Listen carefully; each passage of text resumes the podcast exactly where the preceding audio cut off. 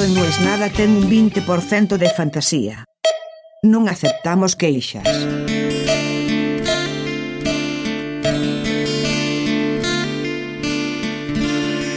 No tiene una explicación. No hay una manera de definirlo, ni siquiera.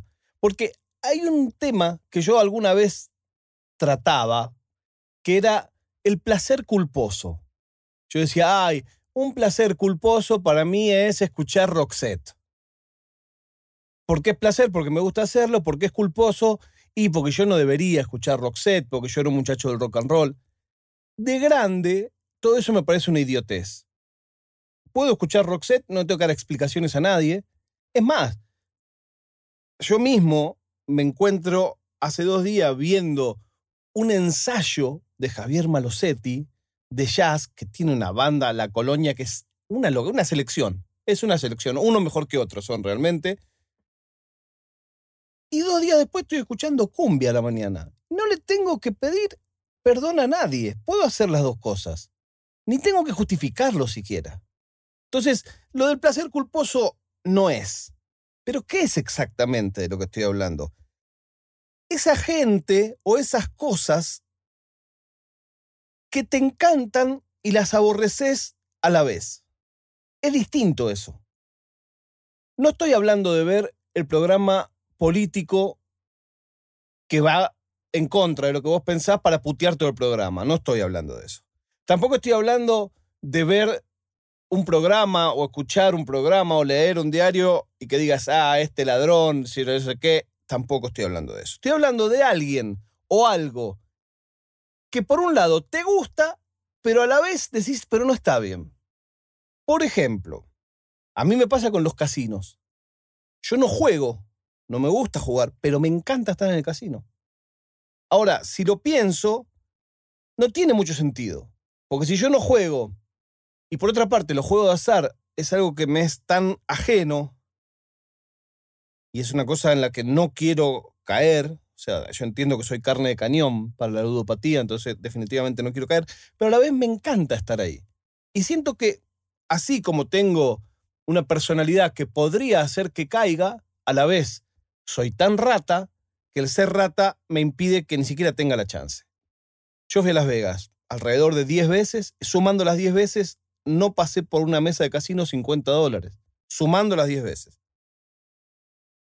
Me duele perder la vista ahí. Hoy vi un directo de un chabón de YouTube con el que me pasa eso. Por un lado digo, este tipo sabe, este tipo es piola. Por otro lado digo, mirá qué fanfarrón este, qué boludo, cómo se manda la parte, quisiera ver si lo que dice es verdad, pero a la vez digo, wow, qué interesante lo que dice. Un minuto después, pará de hacerte canchero, boludo. Y me pasó anteayer con una cosa que me enteré. Estoy estudiando mucho sobre viajes. Después del premio de periodismo móvil de viajes, decidí lo tuvo un repunte en el interés de los medios, de la gente, incluso de, colegas. Entonces estoy estudiando algunas cosas, algunas opciones, algunos viajes para hacer pronto.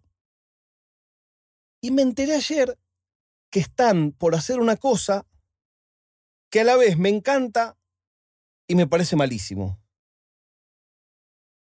Todavía no existe, o sea, tampoco uno puede pelear por pelear, pero ¿de qué se trata?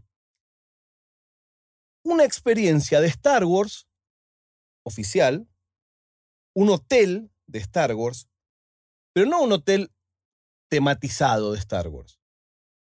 Un hotel inmersivo de Star Wars. ¿Qué significa esto? Que vos vas a entrar ahí, una vez que entras se cierran las puertas y es como si estuvieras adentro de una nave espacial. Pero todo durante dos días o tres días que dura tu estadía, todo es como si estuvieras en la nave espacial. Nunca nadie quiebra personaje, nunca nadie dice, bueno, porque en este hotel, nunca nadie...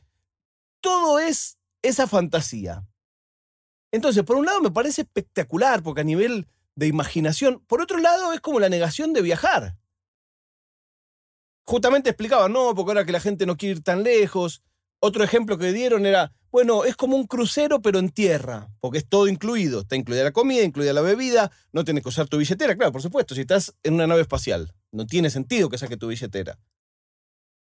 Todo el personal está en personaje, no solo los que hacen los shows, sino que todo el mundo, los camareros, las camareras, las cocineras, los cocineros, todos, absolutamente todo, el que te recibe. Y nadie quiebra nunca. Nunca es, no, vos no sos un pasajero, vos estás ahí para algo que va a suceder y a la vez hay como una agenda donde por supuesto van apareciendo todos. Hay lucha con sables, hay entrenamiento de Jedi. Bueno, por un lado me encanta y por otro lado digo, te vas a gastar una fortuna, anda a viajar, anda a conocer. Pero es una experiencia. Entonces, yo creo que ese prejuicio mío de viajero, de cómo vas a gastar esa guita en estar encerrado en un hotel, creo que tiene que ver con que no habría que ver eso como viajar. Para mí, eso no es viajar. Es hacer una experiencia. Que queda en otra ciudad que no es la que vos vivís, perfecto. Pero no es viajar eso. Ahora, claro, lo podés combinar con un viaje, por supuesto. Antes o después podés hacer lo que uno hace en un viaje, conocer y tal. Y ahí sí te digo, es en marzo recién que abre, pero ya mismo reservame, ya, ya. Hay otros cruceros que a mí me interesan mucho, que son unos cruceros que duran como un año. Esto es antes de la pandemia, por supuesto, ¿no? Un año. Y valen una fortuna. Y claro, yo la primera vez que lo vi dije, ¿quién tiene guita para irse un año de vacaciones? Me metí un poquito más adentro y claro, ¿quién tiene guita? Esto es para gente mayor, con mucho dinero, y es medio una alternativa a un geriátrico, para los que están todavía bien, por supuesto, porque no podés andar navegando un año si no estás bien de salud, pero es medio como que los meten ahí a los viejos y durante un año los tienen entretenidos. Y se la pasan espectacular, porque obviamente, imagínate, estoy hablando de una cosa de súper lujo, entonces la comida es espectacular, recorren todo el mundo, hacen Europa, África, tocan Asia, América, o sea, te pasás un año viajando.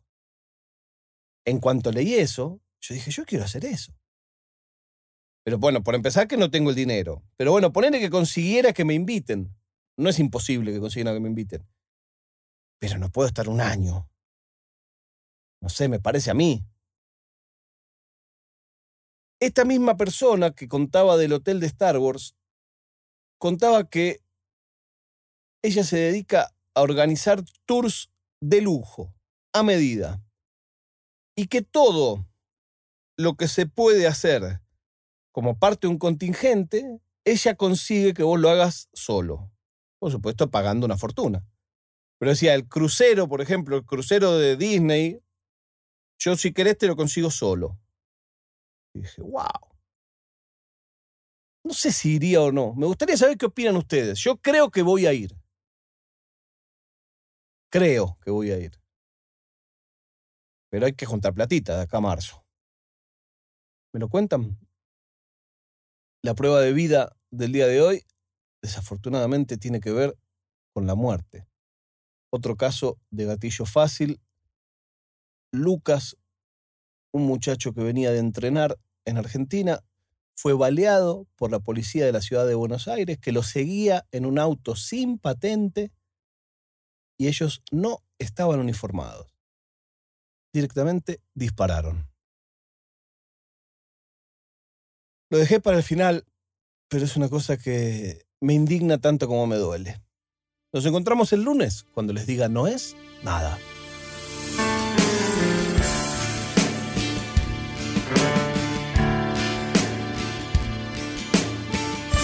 È una produzione di OfficinaNerd.com.